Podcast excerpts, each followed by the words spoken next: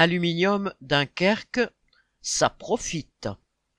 En début d'année, la direction d'Aluminium Dunkerque se plaignait de la hausse de l'électricité indispensable à la fabrication de l'aluminium par électrolyse. En fait, cela ne touchait qu'une partie de ses fournitures, car 60% étaient à un prix garanti qui n'avait pas bougé.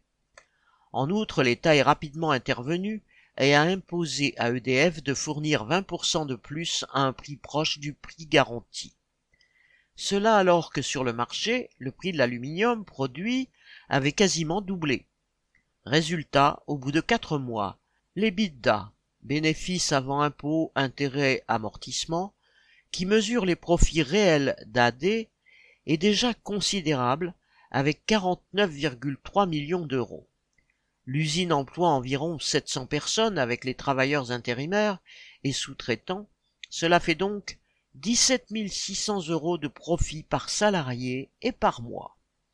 Sur 6 heures de travail, il y a une heure pour le salaire et 5 pour les profits patronaux. Mais ceux-ci ne retourneront pas vers l'État. L'aide au patronat est à sens unique. Correspondant Hello.